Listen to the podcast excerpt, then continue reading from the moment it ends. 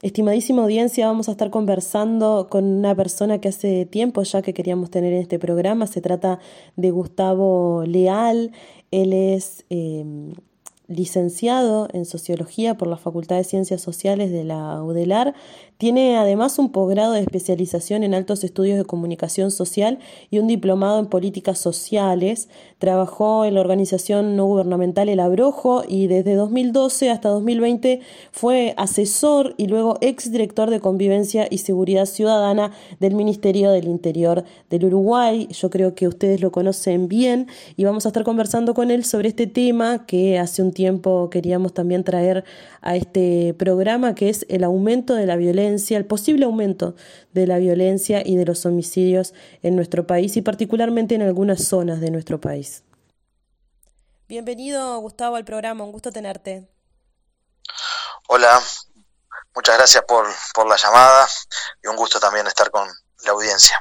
Hace un tiempo ya queríamos conversar en el programa sobre lo que notábamos, ¿no? A través de la lectura de las noticias y demás, que se podía categorizar como un aumento de la violencia social o un aumento de em, determinados delitos que se resolvían de una manera súper violenta, ¿no? como homicidios, descuartizamientos, eh, prendidas de fuego de personas y demás. Entonces nos pareció que podías aportarnos un poco de luz también en esta problemática que vemos. ¿Se podría hablar, en primer lugar, de un aumento de la violencia social? Bueno, objetivamente los datos del Ministerio del Interior confirman que hay un aumento de la violencia letal, eh, que es las formas de violencia que llevan a la muerte de personas en determinados contextos, homicidios, este, y después también un aumento de las lesiones graves y gravísimas.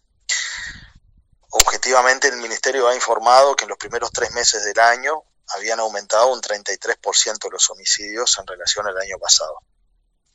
Y en estos cinco meses, eh, que ya van, porque hoy ya es 31 de mayo y por lo tanto termina el quinto mes del año, eh, el aumento pasó de un 33% a un 69%. Es, es decir, que en los primeros cinco meses del año hay un 69% más de homicidios que el año pasado cinco meses de un año ya marca una tendencia que este, es preocupante porque se viene acumulando, se viene acumulando el, crecimiento de, la violencia y de los homicidios. Por lo tanto, la respuesta a tu pregunta es que es objetivo que hay un aumento de la violencia en el país. Bueno, entonces la pregunta que conviene hacer seguidamente es, eh, ¿por qué? ¿Cuáles son las posibles razones de que eh, se esté dando este aumento de mm, la violencia letal, ¿no?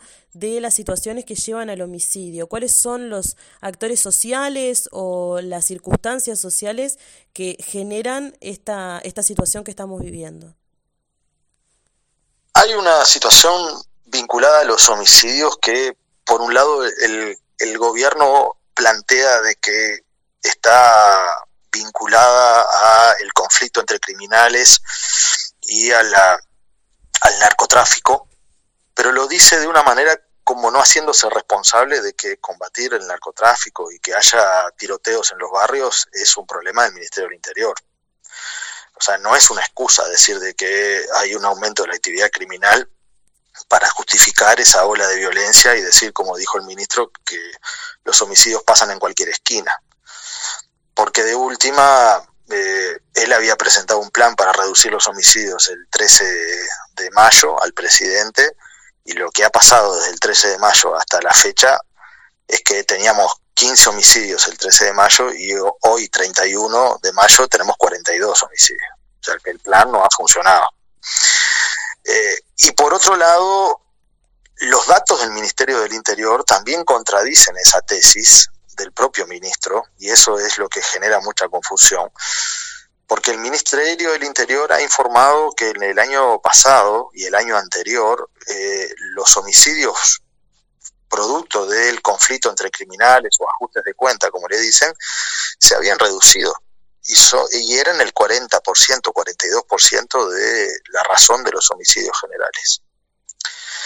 Entonces, me parece que lo que lo que sucede en primer lugar es de que en el ministerio no tienen un diagnóstico claro sobre lo que está pasando y hay una mezcla de, por un lado, un mayor aumento eh, de la movilidad social en el país, que estuvo muy reducida durante la pandemia. Esa fue la causa real de la baja de los delitos. Se había dicho que no, que no tenía nada que ver la pandemia, pero tuvo muchísimo que ver porque dejó de haber actividades de todo tipo. Y tengamos en cuenta que en el Uruguay somos 3 millones y medio de personas, pero ingresan al Uruguay por año desde afuera del país como turista alrededor de 3.700.000 personas. Y las fronteras estuvieron cerradas durante un año y medio casi. En la medida que comenzó a abrir la se comenzaron a abrir las fronteras, se habilitaron los bailes, se habilitaron eh, todo tipo de actividades y hoy tenemos una actividad prácticamente normal, eh, o normal diría.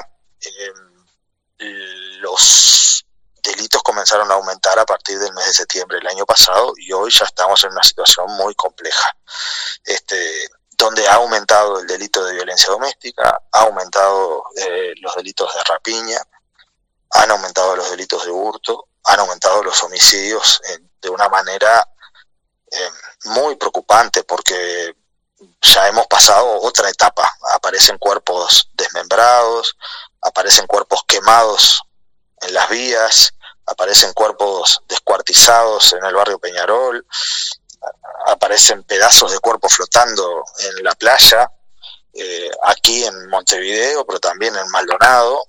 Es decir, estamos frente a... En Río Negro que se encontró en un vertedero también un cuerpo descuartizado. Exactamente, exactamente, en Río Negro. Eh, es decir, que eh, estamos frente a una situación muy compleja y creo que el, en el caso del ministro no está dando la talla, no está dando el tono con lo que hay que hacer, porque que haya cuerpos descuartizados quiere decir que hay una voluntad de grupos criminales de esconder los cuerpos, porque para eso se descuartizan, para poderlos este, tirar al mar como hacían los militares durante la dictadura para que desaparecieran esos cuerpos.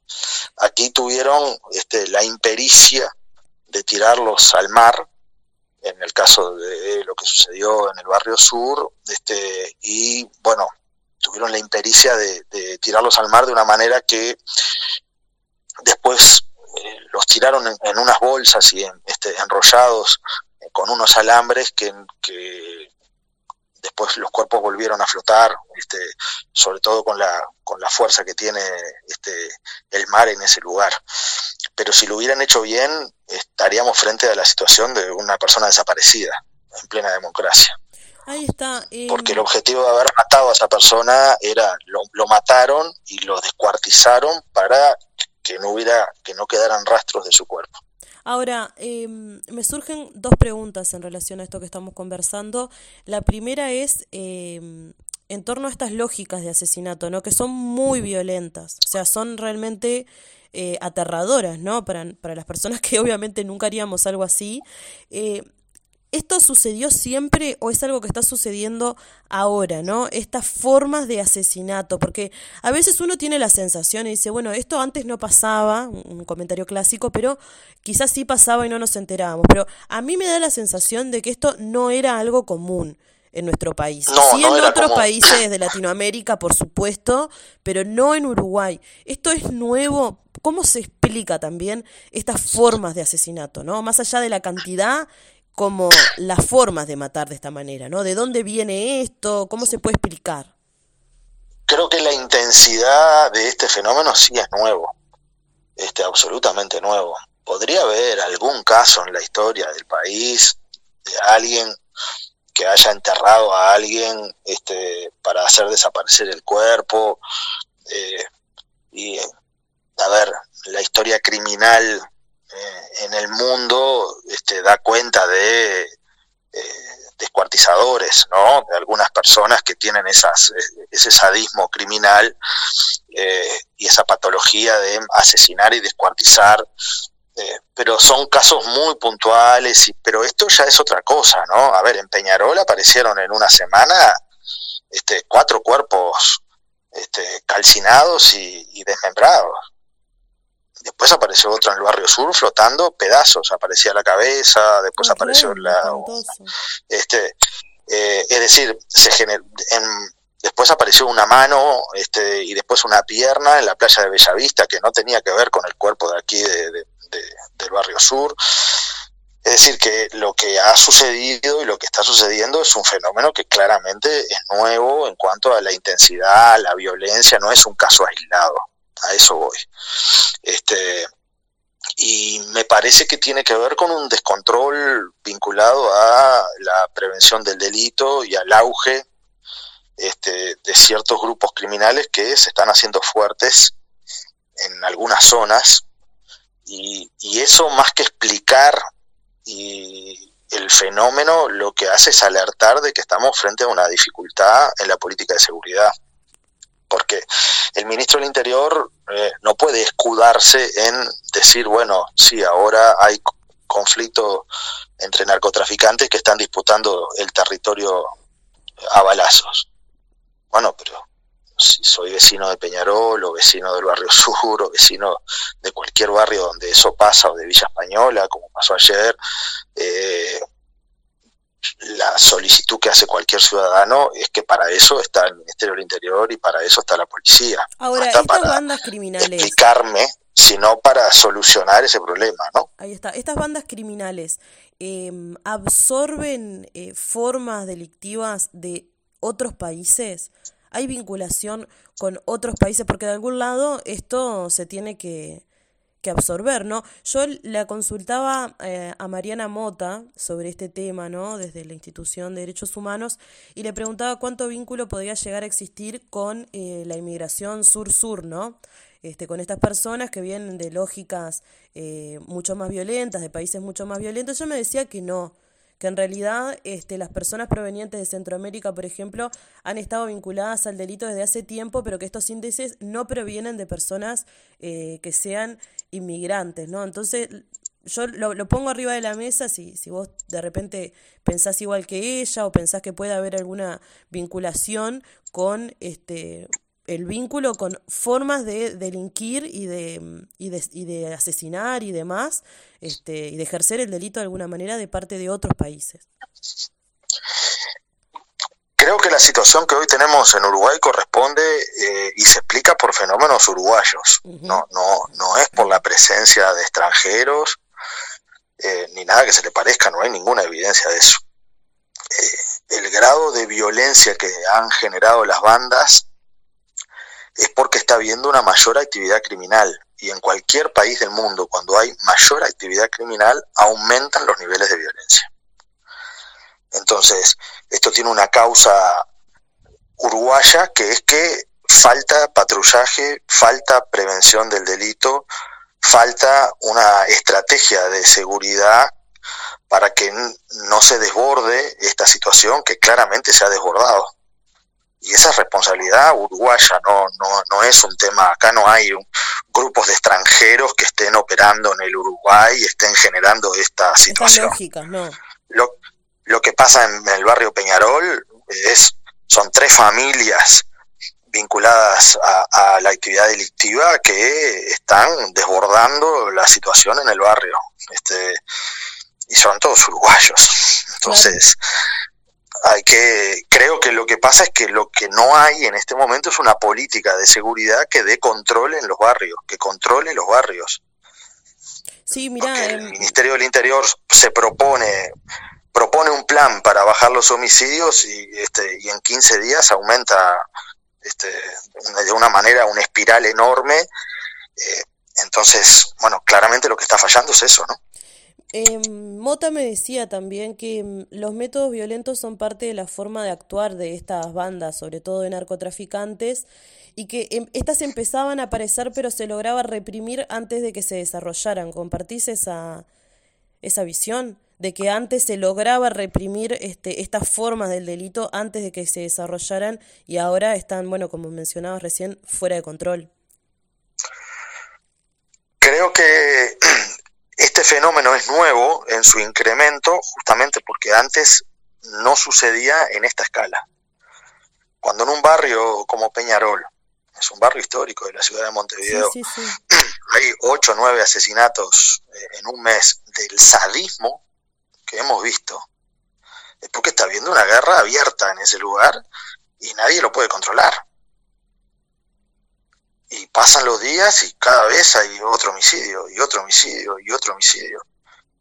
Y, aparece un cuerpo quemado, y después aparece otro descuartizado, y bueno, algo, estaba, algo está pasando ahí. Ahora es muy peligroso que, que se pierda el control sobre estas situaciones, ¿no? Que no se las logre, eh, digamos, reprimir a tiempo, ¿no? Porque después... Sí, es muy peligroso que, que eso se instale y también es muy peligroso que no se haya capturado a ningún responsable de esos homicidios. Porque en la medida que esos homicidios tan atroces quedan impunes, lo que sucede es que genera, eh, digamos, una situación por la cual hay una mayor propensión de ciertos grupos a seguir actuando de la misma manera. ¿Qué propondrías em, para tratar de resolver esta situación? Yo recuerdo que cuando ocupabas el lugar de em, director de convivencia ciudadana, era la, la el cargo, si no me equivoco, eh, se te veía entrando a los barrios y yo me acuerdo particularmente de algunas imágenes donde se tenía que derrumbar estructura para poder llegar a los lugares donde se escondían este, las bandas de narcotraficantes, recuerdo como relatos de mansiones adentro de los asentamientos prácticamente, eso sigue sucediendo, eso es un camino, este, mm, realmente meterse a donde se está desarrollando esto, ¿cuál es la solución? Porque yo veo que la gente está, si bien las preocupaciones este, siguen siendo la economía, el trabajo, yo veo que la gente está asustada, sobre todo en la zona metropolitana en relación a este aumento tan importante de la violencia y por supuesto que la gente quiere soluciones, ¿no? Bueno, en primer lugar es razonable que la gente tenga miedo porque la situación está fuera de control, esa es la verdad. Eh, y creo que lo que hay que hacer es hacer un trabajo de inteligencia eh, y hay que mejorar la estrategia policial. Lo que pasa es que eh, el gobierno asegura tener un plan y cuando presenta el plan aumentan todos los delitos. Entonces tal vez es el momento que el ministro reconozca que se equivocó. Pero si no se reconoce que, que no vamos por el buen camino y no se reconoce que se han equivocado y no cambian la estrategia, vamos a seguir igual. Esa es la realidad. O peor, que eso es la, la, gran preocupación, supongo. O peor, sí, bueno, pero peor que esto, o sea, es difícil, ¿no? Llevamos 42 homicidios en 30 días. Sí, no, no, es algo eh, aterrador realmente. Bueno, eh, te quiero agradecer por estos minutos que compartimos. Esperemos poder seguir en contacto y, y seguiremos este tema también que es tan importante. Absolutamente, quedo a las órdenes y bueno, y ojalá este eh, cambie la situación y sobre todo que el ministro, que yo creo que, que se nota que no, que no da pie en bola en lo que está haciendo, que está como muy desnorteado, eh, de alguna manera, bueno, cambien la estrategia, porque si siguen empecinados en que el camino es este y no asumen que el plan que presentaron fracasó, me parece que todo lo que puede llegar a venir para adelante va a ser peor. Porque repito, acá lo que hay que poner es, es inteligencia. Ocho homicidios eh, con descuartizados y personas quemadas, no hay ningún responsable. Esas personas están sueltas, ¿no? Eso, eso es completamente aterrador, que personas que cometieron esos delitos estén sueltas por la calle. Sí, totalmente, totalmente. Entonces, eso genera un nivel de impunidad enorme. Ahí está. Muchas gracias, Gustavo. Bueno, gracias a ti y un saludo a la audiencia.